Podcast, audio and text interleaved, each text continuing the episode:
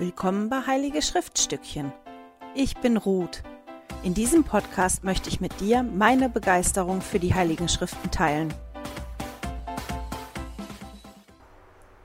Hallo ihr Lieben, schön, dass ihr wieder mit dabei seid. Heute beschäftigen wir uns nochmal mit dem zweiten Buch Samuel. Oder nicht nochmal, wir fangen an mit dem zweiten Buch Samuel und steigen in das Buch Erste Könige ein. Der Leitfaden sagt uns, dass wir uns beschäftigen sollen, vor allem mit den Kapiteln 2 Samuel 5 bis 7 und 11 und 1. Könige Kapitel 3, 8 und 11. Das ist bei mir aber wie beim letzten Mal. Das sind halt ein paar Kapitel, die total toll sind, aber mir fällt es schwer, mit nur so den paar Kapiteln so den Gesamtüberblick zu kriegen, den ich immer gerne habe. Also ganz den Gesamtüberblick habe ich natürlich nicht, aber einen besseren Überblick, einen besseren Zusammenhang zu sehen oder das, was passiert, besser zu verstehen, dann in den einzelnen Kapiteln. Und ich habe halt wirklich festgestellt diese Woche, dass es anfängt, mich zu frustrieren, dass wir mit dem Leitfaden wirklich so nur durch die Bücher hüpfen, weil wir hüpfen da wie eher wirklich nur durch und dass manche Dinge einfach so ähm, unter den Tisch fallen, wenn ich das richtig gesehen habe im Leitfaden. Ich habe den jetzt noch nicht ganz bis zum Ende durchgeguckt. Ähm, überspringen wir zum Beispiel die zwei Bücher der Chroniken komplett. Da wird ein Teil von der Geschichte hier auch nochmal erzählt, nochmal aus einer anderen Perspektive. Manche Geschichten werden da auch komplett rausgelassen. Wenn ihr Zeit und Muße habt, lohnt sich das auf jeden Fall noch so ein bisschen drumherum zu lesen und ich werde auch ein bisschen eingehen auf Sachen, die drumherum passieren. So, bevor wir jetzt wirklich einsteigen, ein Blick auf unseren Zeitstrahl. Heute wieder zwei Bilder. Wir sind heute in der Woche 26. Die zwei Felder mit der 26 sind hier unter und neben dem tollen Bild vom David. Und zwar ist das einmal das Bild von, mit der Bathseba und einmal das Bild mit dem Salomo. Ich hoffe, dass man das sehen kann. Aber Ansgar wird das ja auch wieder einblenden. Das andere, worauf ich gestoßen bin, ist ein, ja, die Familie von David, so eine Aufstellung.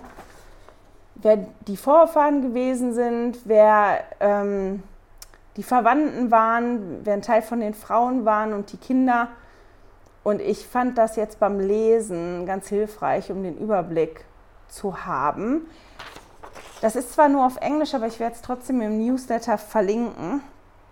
Das ist aber auch auf der Kirchenwebseite. Das könnt ihr finden, wenn ihr da, ich gucke mal eben schnell drauf. Ups, jetzt bin ich auf was Falsches gegangen. Ähm, da steht wirklich drüber, The Family of David and Judah. Müsst ihr vielleicht mal so suchen auf der Kirchenwebseite. Ansonsten im Newsletter. Steigen wir ein. Die Kapitel, mit denen wir uns beschäftigen, oder im, im zweiten Buch Samuel und im ersten Buch Könige, geht es im Prinzip um den Aufstieg und den Niedergang von David und seinem Sohn Salomo. Wenn man das mal so ganz, ganz grob zusammenfassen möchte. Und ich habe das gelesen und da sind tolle Geschichten drin, auch Geschichten, die man kennt, und habe mich diesmal wirklich gefragt, okay, was nehme ich denn jetzt mit für mich, wenn ich das lese? Was ist denn da drin, was mich jetzt so berührt und so? Und mir ist so aufgefallen, dass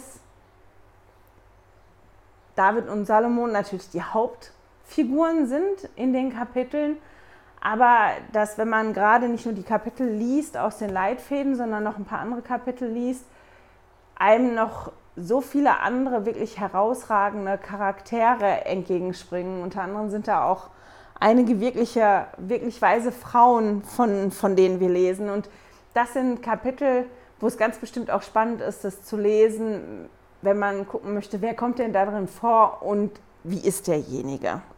Aber wir beschäftigen uns heute wirklich mit den zwei Hauptfiguren, die da drin vorkommen. Und ich komme dann nochmal ganz am Ende dazu, was ich jetzt wirklich mitnehme. Und ich habe gedacht, wir machen wieder ein bisschen wie eine Charakterstudie. Habe ich ja schon mal gemacht, fand ich gar nicht schlecht, und dass wir uns ein bisschen beschäftigen mit David. Wie war der überhaupt? Und auch mit Salomo. Wie ist der Aufstieg gelaufen und warum sind die dann gestolpert, die beiden? Und wir steigen mal ein bisschen da ein, wo wir letzte Mal gewesen sind. Wir erinnern uns, Saul war König. Die haben einen Kampf gehabt gegen die Philister. Die Geschichte mit David und Goliath und dass David Goliath erschlagen hat. Und das war so der Anfang davon, dass David wirklich sehr beliebt geworden ist. Saul ist dann gar nicht mehr in den Krieg gezogen, sondern David ist für ihn in den Krieg gezogen und der war sehr, sehr erfolgreich. Und die Frauen in den Straßen, die haben dann halt gesungen, Saul hat Hunderte erschlagen, aber David hat Zehntausende erschlagen. Und das war dann halt wirklich ein Punkt, wo das für Saul gekippt ist und Saul so eifersüchtig war, dass er David loswerden wollte. Er wollte David dann wirklich umbringen. David hat sich unglaublich gut mit dem Sohn von Saul verstanden, mit Jonathan. Davon lesen wir auch. Das ist eine ganz, ganz besondere Freundschaft, eine ganz innige äh, Beziehung, die die beiden gehabt haben. Die, die mochten sich unglaublich gerne, die haben sehr aneinander gehangen. Und Jonathan, obwohl er der Sohn von Saul gewesen ist, hat David bei der Flucht geholfen. Und David ist dann wirklich vor Saul geflohen, obwohl er nichts falsch gemacht hat. David hat wirklich eigentlich nichts falsch gemacht und ist geflohen vor Saul. Und in dieser Zeit kann man auch schon einiges von, von Davids Charakter sehen. Der hat nicht groß gejammert und geklagt darüber, Herr, warum machst du das, sondern man hat dieses Vertrauen, was, was David ja schon in dem Kampf gegen Goliath gezeigt hat, sieht man auch in der Zeit, in, in der er flieht, in der er unterwegs ist. Er hat mehrere Begegnungen, wo er auf Saul trifft und wo er die Möglichkeit gehabt hätte, Saul umzubringen, macht das aber nicht, weil er immer sagt, er ist gesalbt worden als König und ähm, ich mache das nicht, obwohl David auch heimlich gesalbt worden ist als König. Saul wusste das gar nicht. Und man sieht das so, dass ja, das ein ganz toller Charakterzug von David gewesen ist. Dieses enorme Gottvertrauen, dieses Vertrauen in den, in den Vater im Himmel, eine unglaubliche Großzügigkeit, ja, eine ganz, ganz tolle Größe, die ähm, er dann hatte. Als Saul dann gestorben ist, war das Königreich Israel quasi noch in zwei Fraktionen geteilt. Das Nordreich, auch Israel genannt, und das Südreich, auch Juda genannt. Und David wurde König von Juda. In Juda haben die, die Könige gewählt und Sauls Sohn, oh, Ishboset oder so hieß der, der war der König von Israel. Und die zwei Könige, die zwei Königreiche, die haben sich wirklich einen langen Krieg geliefert danach. Und am Ende haben die Truppen von David gewonnen. Und David hat halt dann wirklich geschafft, der ist zum König von ganz Israel gesalbt worden. Und der hat alle zwölf Stämme wirklich vereint unter sich ge gehabt. Der war König von, von allen zwölf Stämmen und hat wirklich geschafft, alle zu vereinen. Das erste Mal, dass alle zwölf Stämme quasi unter ihm gewesen sind.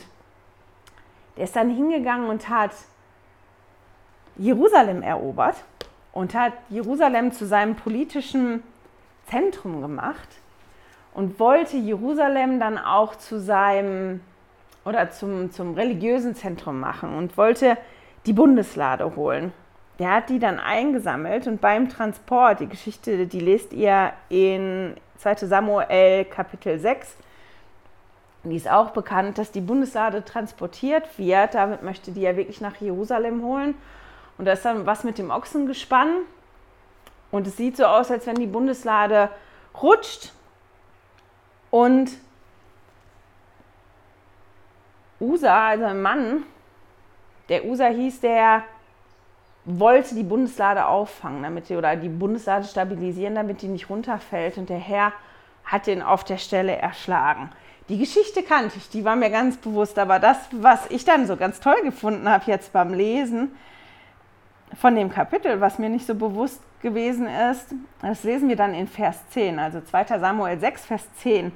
Und David wollte die Lade des Herrn nicht zu sich in die Stadt Davids bringen lassen,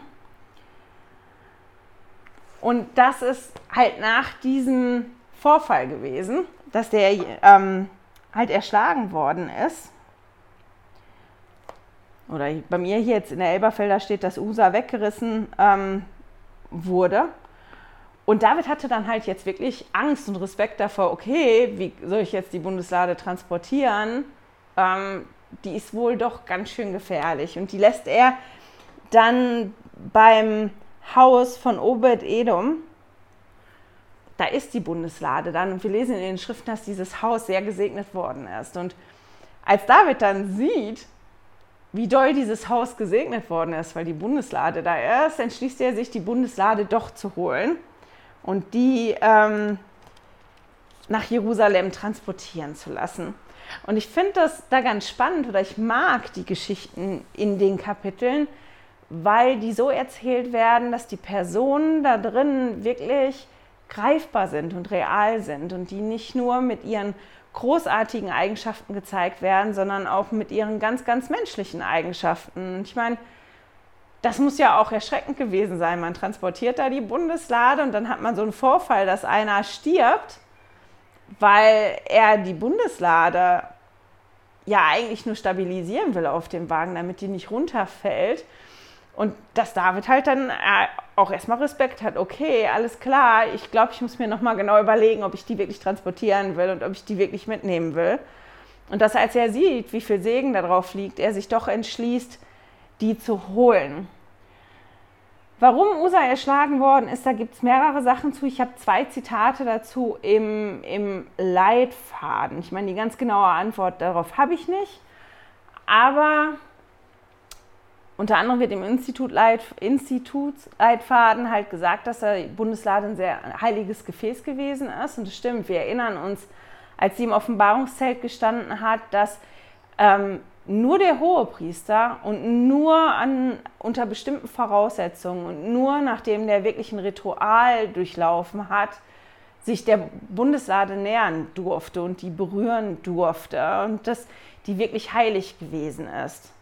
Warum jetzt da Usa erschlagen worden ist und als die Israeliten die Bundeslade einfach als Symbol in den Krieg mitgenommen haben, warum dann da keiner erschlagen worden ist, das weiß ich nicht, aber das ist hier einfach nochmal, glaube ich, eine Erinnerung daran, dass Gott wirklich, ähm,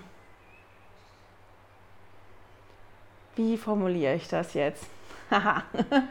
ähm, also ich glaube, ich lese lieber den Satz vor hier aus dem Institutsleitfaden. Da steht dann am Ende, auch wenn der Großteil der Geschichte nicht bekannt ist, so ist sie doch ein hervorragendes Beispiel dafür, dass die Gebote Gottes heilig sind und genauso befolgt werden müssen, wie der Herr es angeordnet hat.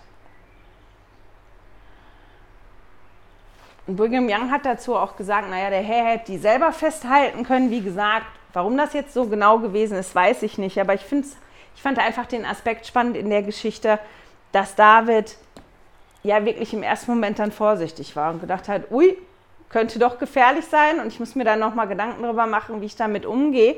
Und ähm, ja, dass er dann auf eine andere Art und Weise damit umgegangen ist. Und als er die Bundeslade dann wirklich geholt hat nach Jerusalem, ist er mit der Menge mitgelaufen und hat getanzt davor mit den anderen dabei, worüber seine Frau nicht ganz so glücklich gewesen ist. Das könnt ihr alles nachlesen, weil er dann doch so glücklich gewesen ist. Und, und er sagt dann auch nachher zu seiner Frau, die ärgerlich gewesen ist darüber, für den Herrn mache ich das, weil ich bin glücklich und ich feiere das, dass die Bundeslade jetzt bei uns in Jerusalem ist. Und da können wir das auch wieder sehen, dass er wirklich glücklich ist, dass das was ist, was er da haben wollte, dass der Herr mitten unter den Israeliten ist und dass er den Herrn auch bei sich haben wollte. Und ihm fällt dann auf, der, der hat ein Haus gebaut, dass er ja ein Haus hat aus besonderem Holz und so weiter und dass aber der Herr ja in einem Zelt wohnt und er möchte dem Herrn auch ein Haus bauen. Und der hat wirklich total tolle Absichten. Und der Herr sagt David dann aber durch den Propheten, Nathan, dass er den Tempel nicht bauen soll und dass das okay ist jetzt in dem Moment, wie das ist und dass irgendwann mal sein Sohn hingehen wird und den Tempel bauen wird. Der Herr begründet dann nicht ganz genau, warum David den Tempel jetzt nicht bauen soll, aber 2 Samuel 7 ist insofern wirklich wichtig, auch für später noch Geschichten und Dinge in der Bibel, weil der Herr da wirklich hingeht und in, jetzt muss ich mal schnell gucken, habe ich mir nicht aufgeschrieben, ähm, dem wirklich sagt, dem David, dass er ihm ein Haus bauen möchte. Ich mal, ich finde den Vers jetzt gerade nicht. Das ist irgendwie zwischen 10 und 12, meine ich. Da, da, da, da, da, da, da. Da, da, da, da. Also ich überlese das, glaube ich, jetzt gerade, bin da jetzt dreimal drüber gegangen. Das kommt davon, wenn man sich die Sachen nicht. Auch da, in Vers 11. Also 2 Samuel 7, Vers 11. Und zwar seit dem Tag, da ich Richter über mein Volk Israel bestellt habe und ich verschaffe äh, dir Ruhe vor all deinen Feinden. So verkündigt dir nun der Herr, dass der Herr dir ein Haus machen wird. Und dann wird es noch weiter beschrieben, das könnt ihr ja nachlesen. Und das ist halt wirklich, dass damit nicht ein Haus gemeint ist, dass der ein Haus baut, sondern dass, wenn man die anderen Verse auch noch liest, dass klar ist, ähm, dass dieses Haus nicht ein Tempel oder ein Haus ist, sondern dass das die Familie von David ist, dieses Haus Israel, dass das das ist, was der Herr für David bauen möchte. Und David ist da unglaublich glücklich drüber, was der Herr ihm da sagt. Das können wir dann auch noch in 2. Samuel 7 lesen. Wenn man die anderen Kapitel so liest, dann liest man von Davids Großmut und von seinem Erfolg auf den Feldern. Ich meine, irgendwann kommt er an einem Punkt, wo er selber gar nicht mehr auf den Feldern ist, sondern zu Hause in seinem Palast ist. Und dann fängt der Abstieg an. Und zwar, als er auf dem Dach vom Palast ist und drüber sieht und eine Frau beim Baden sieht. Man liest, dass das ein rituelles Bad gewesen ist, nachdem die ihre Periode gehabt hat. Dann waren die unrein, die mussten auf eine bestimmte Art und Weise baden und waschen, damit die wieder rein sind, die Frauen. Und der findet die so hübsch, dass er halt Diener rüber schickt und sich erkundigt, wer diese unglaublich schöne Frau ist. Der erfährt dann, dass diese Frau Bathseba heißt und dass sie die Frau von Uriah ist. Und Uriah ist einer, der in Davids Armee ist und David hat da sogar so ein paar spezielle Gruppen. Und Uriah ist sogar Mitglied von einer Gruppe, das ist fast wie eine Leibgarde oder die Spezialgruppe von David, die besondere Aufträge macht. Das sind ähm, sehr mutige Soldaten, sehr, die liegen David eigentlich sehr am Herzen. Und dieser Uriah, der ist Teil von dieser Gruppe. Und Bathseba ist halt seine Frau. Aber David geht dann wirklich hin und schickt einen Boten rüber und lässt Bathseba zu sich kommen. Und das ist schon spannend, dass man mitkriegt, dass in der Geschichte man mitkriegt bei dem Erzähler, dass er da wirklich nicht glücklich drüber ist, über wie das abläuft. Ich meine, man kann sich die Geschichte von vielen Seiten angucken. Ihr kennt die Geschichte wahrscheinlich alle. Ähm, David schläft mit der Bathseba, der begeht Ehebruch. Da gibt es heiße Diskussionen, je nachdem, wie man liest. Warum hat die auf dem Dach gebadet? Hat die das extra gemacht, um den zu verführen? Oder ähm, wollte die das? War das eine Vergewaltigung? Wie ist das gelaufen? Und alles dazwischen habe ich auch gelesen, als ich mich damit beschäftigt habe. Wir wissen es nicht wirklich, weil das hier nirgendwo wirklich geschrieben steht. Aber es ist so, dass David mit Bathseba schläft und Bathseba dann schwanger wird. Und sie informiert David darüber. Und David probiert dann, das zu vertuschen. Der geht dann hin und lässt nach dem Mann von Bathseba schicken und holt den nach Hause, den Uriah, und redet mit dem und schickt den quasi wie nach Hause. Willst du nicht zu deiner Frau gehen? Geh doch zu deiner Frau nach Hause.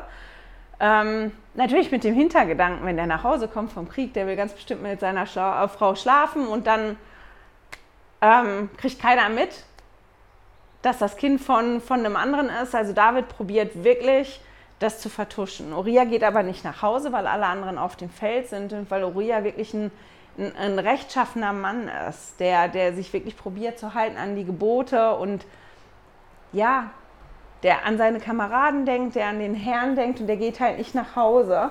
Und nachdem David sein, seine Sünde nicht verdecken oder vertuschen kann, auf die Art und Weise denkt er sich was anderes aus. Und er schreibt dem Hauptmann und schickt Uriah zurück aufs Feld und schreibt dem Hauptmann, dass er Uriah an die vorderste Front schicken soll, da wo es wirklich gefährlich ist. Und dort wird Uriah auch hingestellt und Uriah stirbt dann. Und das ist so, das wie, wie ja, der Abstieg quasi anfängt von, ähm, von David. Und ich finde das auch interessant so auf verschiedenen Ebenen. Dass dieses wirklich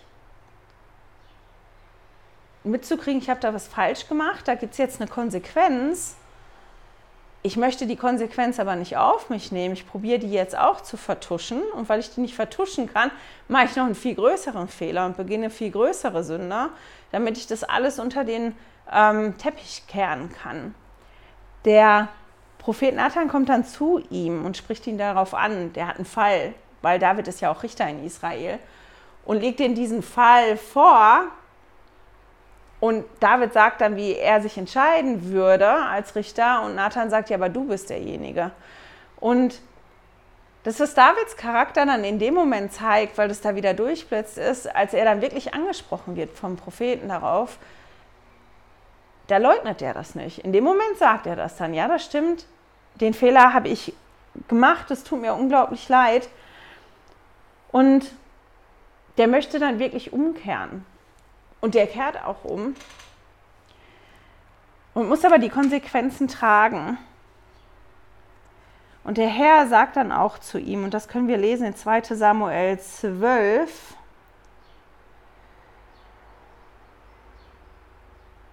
Vers 10 und 11.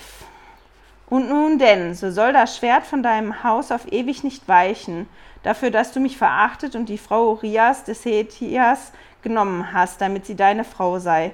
So spricht der Herr, sieh, ich lasse aus deinem eigenen Haus Unglück über dich erstehen und nehme deine Frauen vor deinen Augen weg und gebe sie deinem Nächsten, dass er bei deinen Frauen liegt, vor deinen Augen unter dieser Sonne.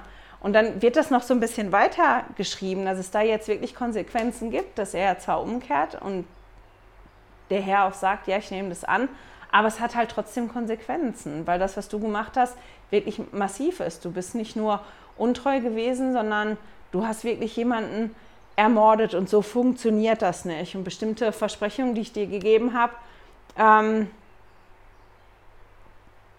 das klappt so nicht mehr. Bei Zeba ist ja dann schwanger und dieses Kind stirbt, das überlebt nicht. Und nach den Trauerjahren nimmt David Bathseba zur Frau und sie wird dann nochmal schwanger mit Salomo. Und ich finde unglaublich schön, dass man dann lesen kann im Vers 24 in 2 Samuel 12, und der Herr liebte ihn. Also als Salomo geboren worden ist, kann man hier in der Bibel direkt lesen, dass er vom Herrn geliebt worden ist. Von Bathseba hören wir dann nicht mehr so viel, bis es ein bisschen später darum geht, dass ihr Sohn König werden soll. Und das, was der Prophet David da gesagt hat, nämlich das Schwert wird jetzt immer irgendwie über deiner Familie liegen, das tritt dann auch genau so ein. Von dem Zeitpunkt an ist es wirklich unruhig. Da passieren lauter schräge Sachen in der Familie und auch als König. David bleibt König, bis er stirbt im Großen und Ganzen. Da gibt es halt auch Turbulenzen. Aber der hat wirklich Unruhe. Das ist eine Geschichte, die wir lesen, wo sein ältester Sohn Ammon, Amnon, Entschuldigung, nicht Ammon, sondern Amnon, ähm, seine Halbschwester Tamar, also wir haben schon mal von der Tamar gelesen, ist jetzt eine andere, begehrt. Er findet die so ganz toll. Ich meine, jetzt müssen wir im Kopf haben, David hat wirklich viele Frauen und Nebenfrauen gehabt, riesige Familie, ganz, ganz viele Kinder. Wie viele konnte ich jetzt nicht genau rausfinden, wie viele Kinder der wirklich gehabt hat. Und die haben wohl in unterschiedlichen Häusern gelesen, äh, gelebt. Das können wir sehen anhand von der Geschichte.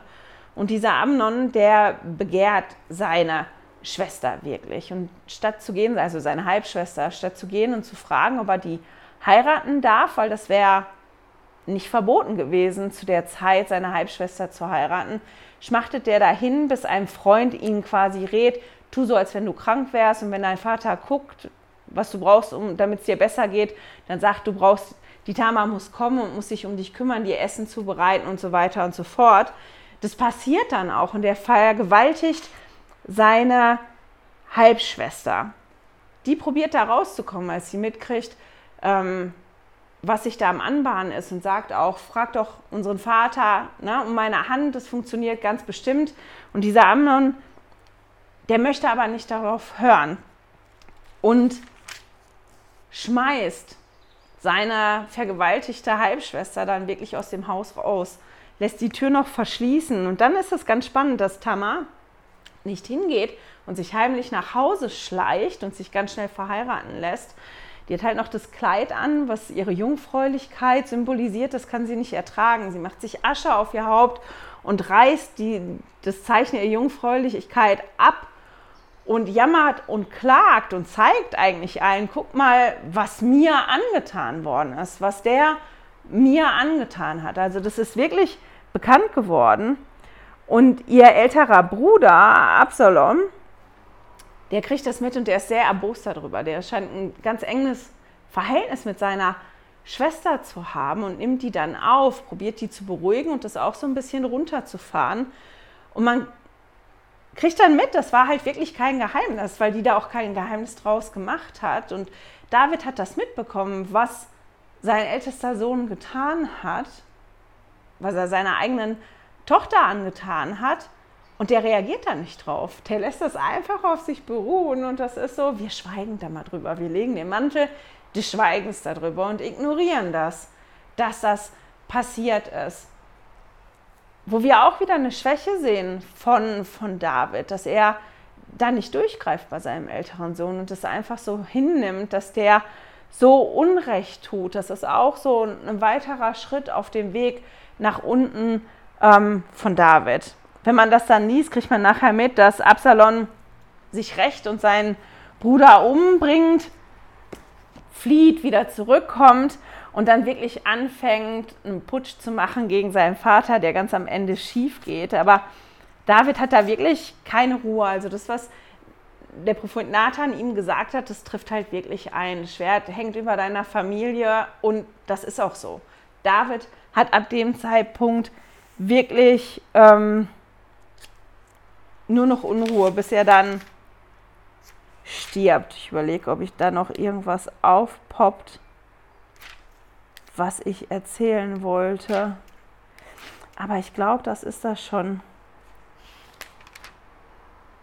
ein bisschen von dem, weil die Zeit ist schon fortgeschritten. Wir kommen mal zum ähm, Buch der Könige. Und weil wir uns auch nächste Woche beschäftigen, zwar mit dem zweiten Buch der Könige, habe ich gedacht, ich erzähle kurz grundsätzlich was zu den Büchern. Also das erste Buch der Könige und das zweite Buch der Könige wurden von einem unbekannten Schreiber aus einer Vielzahl von Dokumenten zusammengestellt. Also es waren schriftliche Dokumente, ganz unterschiedliche, unter anderem auch die Staatschronik.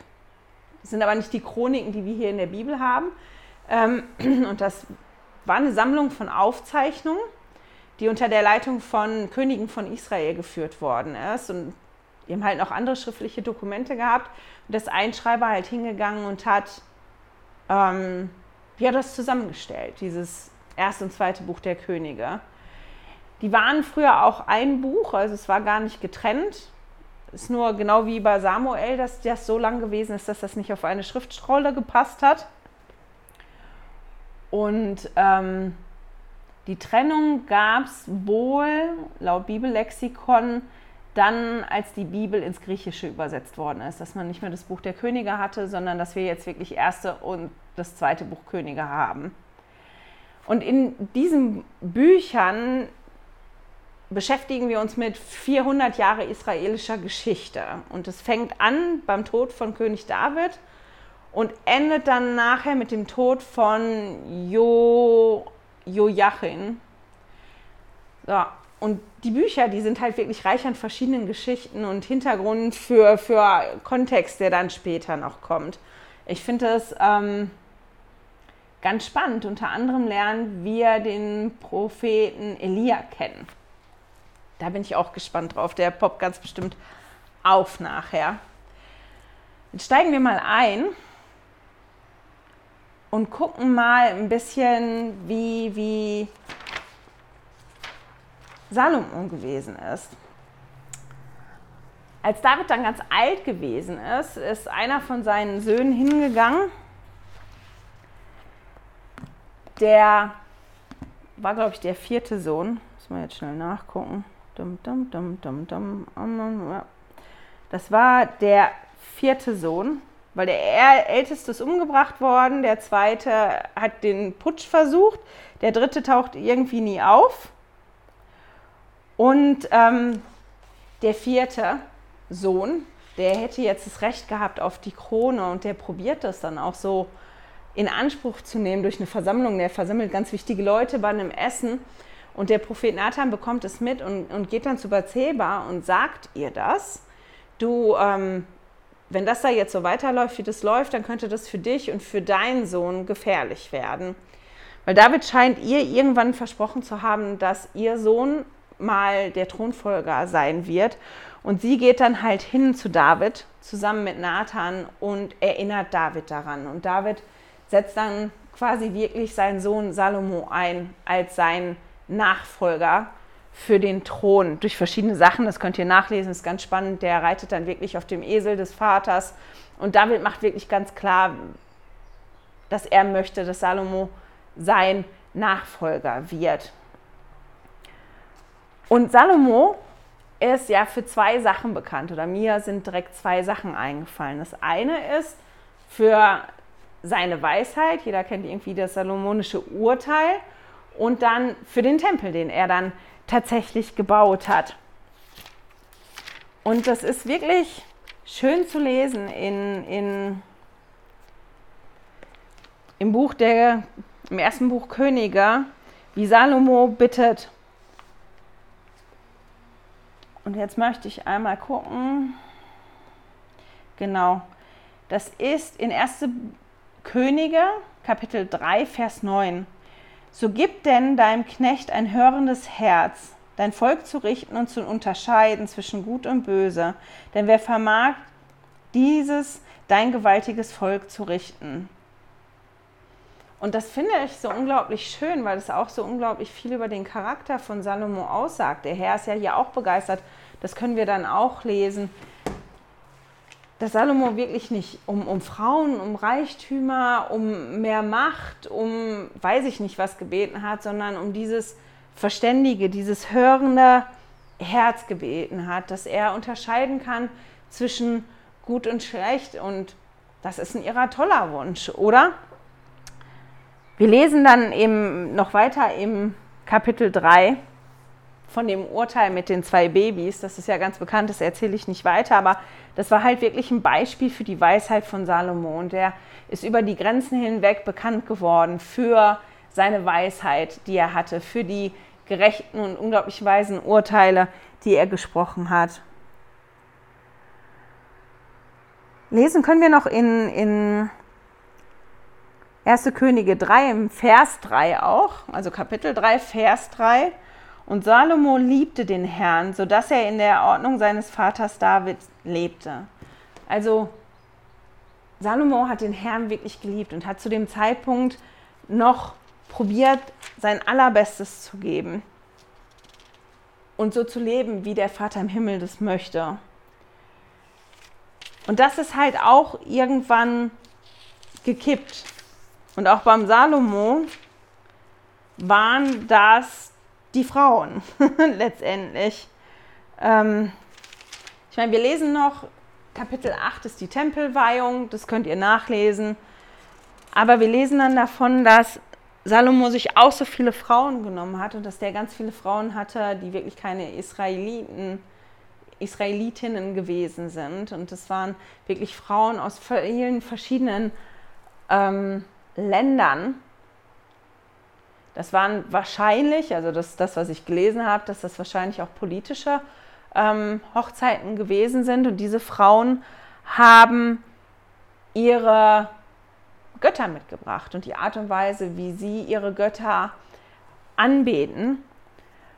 Und das Problem war, dass sie das mitgebracht haben und dass Salomo mit der Zeit die halt auch in ihr Herz gelassen hat und es zugelassen hat, dass seine Frauen ähm, die anbeten und dass sich auch sein Herz verwandelt hat. Müssen wir mal gucken, dass wir das lesen. Das lesen wir wirklich im Kapitel 11. Und dann lesen wir im Vers 2, also vorher ist eine Aufzählung, woher die Frauen überall kommen, von den Nationen, von denen der Herr zu den Söhnen Israels gesagt hat, ihr sollt nicht zu ihnen eingehen und sie sollen nicht zu euch eingehen, für wahr, sie würden euer Herz ihren Göttern zuneigen. An diesen hing Salomo mit Liebe. Und dann lesen wir noch davon, dass er wirklich sein Herz diesen Frauen zuneigt und denen, nicht nur den Frauen, sondern den Göttern, die die mitgebracht haben und dass der Herr, das kann man dann in, ähm, im Vers 4 nachher lesen, so war sein Herz nicht ungeteilt mit dem Herrn, seinem Gott, wie das Herz ähm, von David am Anfang. Also das ist, dass wir hier wirklich lesen, dass sich das da verändert hat. Und wenn man nachher die Kapitel liest, liest man auch, dass ähm, Salomo gar nicht mehr so bekannt gewesen ist für die Weisheit, sondern für die Bauten, die er gebaut hat. Er hat großartige ähm, Bauten gebaut. Und wir haben das halt gesehen, von beiden jetzt, dieser, dieser Aufstieg und dann halt auch dieser Abfall. Und obwohl ich die Geschichten total spannend finde und das auch total toll sind, dass das zwei Charaktere sind, die so beschrieben werden in den Kapiteln, ja, dass die wirklich lebendig werden, weil man da einsteigen kann. Die werden nicht nur als perfekte Helden irgendwie beschrieben, sondern man sieht die Ängste, man sieht die Problematiken, man sieht die Fehler, die die haben. Und das finde ich so und so spannend, das zu lesen, dass auch gerade von David hört man ja so viel, oder auch Salome mit seiner Weisheit, das sind ja so die Dinge, die mal erzählt werden, aber wenn man das nachliest, dass man dann halt auch lesen kann, dass auch die beiden wirklich ja, Turbulenzen hatten in ihrem Leben, wirklich schlimme Turbulenzen haben. Und dass diese Turbulenzen die beiden auch ins Straucheln gebracht haben und teilweise auch wirklich zu Fall gebracht haben. Und das ist ein, eins der Dinge, die ich wirklich diese Woche für mich mitnehme, dieses zu sehen, ja, dass das im Prinzip bei uns allen gleich ist. Wir haben alle Turbulenzen und bei uns allen wird es schwierig, aber auch zu sehen, hier, wie es dazu gekommen ist, bei allen beiden. Das war nämlich der Zeitpunkt, wo ihr Herz nicht mehr ganz dem Vater im Himmel zugewandt gewesen ist, sondern andere Dinge wichtig geworden sind. Bei David wurde es dann auf einmal so gemütlich und bequem geworden ist, dass ja, und ich meine, der hat ja extrem viele Frauen und Nebenfrauen gehabt, warum er jetzt ausgerechnet die Frau von einem anderen haben musste. Ich weiß nicht, ob der im Punkt gekommen ist, wo, wo er halt das Gefühl hatte, ich habe jetzt alles und ich kriege alles und ich kann mir alles nehmen, wo der so ein bisschen übermütig, mir fällt gerade das richtige Wort dafür nicht ein, aber ja, wo er vielleicht das Gefühl hatte, ich kann mir alles holen, mir alles erlauben und mir steht auch alles zu. Und dass da die Demut, die er am Anfang hatte und dieses Vertrauen in den Herrn vielleicht auch ein bisschen verloren gegangen ist in all dem Erfolg und in all den Segnungen, die er hatte. Und das, da kann ich mir ja auch mitnehmen raus, dass ja das wichtig ist, dass ich mein Herz dem Herrn nicht zuwende in schwierigen Situationen und wenn ich ganz am Boden bin und wenn ich ganz doll Angst habe, dass, sondern dass es auch wirklich wichtig ist, wenn ich sehr gesegnet bin und wenn ich eine Phase habe in meinem Leben, wo es mir sehr, sehr gut geht und, und ich ja überflutet werde mit Segnungen und die wirklich meinen Weg so pflastern, dass das dann gerade auch wichtig ist, meinen Blick immer auf den Herrn zu richten und probieren, mein Bestes zu geben, damit ich dann nicht stolper bei Schwierigkeiten. Und auch bei Salome ähm, haben wir das ja gerade gesehen, dass das genau so gewesen ist bei ihm auch letztendlich, als das Herz nicht mehr ungeteilt dem Herrn gehört hat und andere Dinge wirklich wichtiger geworden sind in seinem Leben, dass die dann auch wichtiger waren, als dieses hörende Herz zu haben, um Gut und Böse zu unterscheiden, dass das wie übertüncht worden ist von anderen Sachen. Und das sind so die, die zwei Hauptdinge, die ich mitnehme. Auf der einen Seite, dass ich das ganz toll finde, ähm, ja, dass die Figuren und die Helden im Alten Testament auch menschlich gewesen sind, mit allem, was dazugehört hat. Und ich das einfach immer wieder toll finde, das zu entdecken, dass auch die ihre Schwierigkeiten hatten. Und dass es wichtig ist für mich, aufzupassen und genau hinzugucken. Und dass es einen Grund hat, warum wir aufgefordert werden, täglich zu beten und täglich in den Schriften zu lesen. Und der Präsident Nelson uns ja auch aufgefordert hat, die Freude an unserer täglichen Umkehr zu finden. Und ich glaube, das ist, weil das wichtig ist, weil wir immer wieder Entscheidungen treffen und weil manchmal so kleine Entscheidungen halt uns wirklich ja zu Fall bringen können und uns in eine ganz andere Richtung katapultieren können. Und ich würde gerne heute aufhören mit einem Zitat von Gornby Hinckley, ähm, was ich auch total toll finde.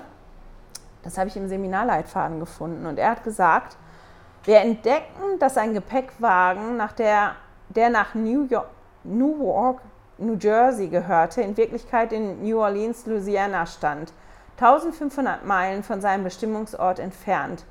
Ein unvorsichtiger Angestellter hatte die Weiche im Rangierbahnhof von Saint-Louis nur um drei Zentimeter verschoben, wodurch sich die Entfernung zum eigentlichen Bestimmungsort dramatisch vergrößerte.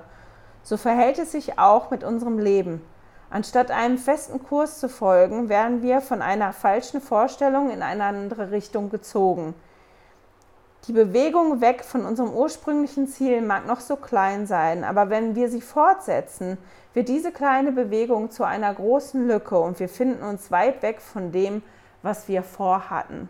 Und ich finde, das fasst die Kapitel, mit denen wir uns beschäftigt haben, eigentlich sehr gut zusammen, weil das war genau das Problem von allen beiden großartigen Männern. Und wenn man sich die anguckt und denkt, was waren sie denn jetzt? Waren sie großartig? Waren sie schlecht?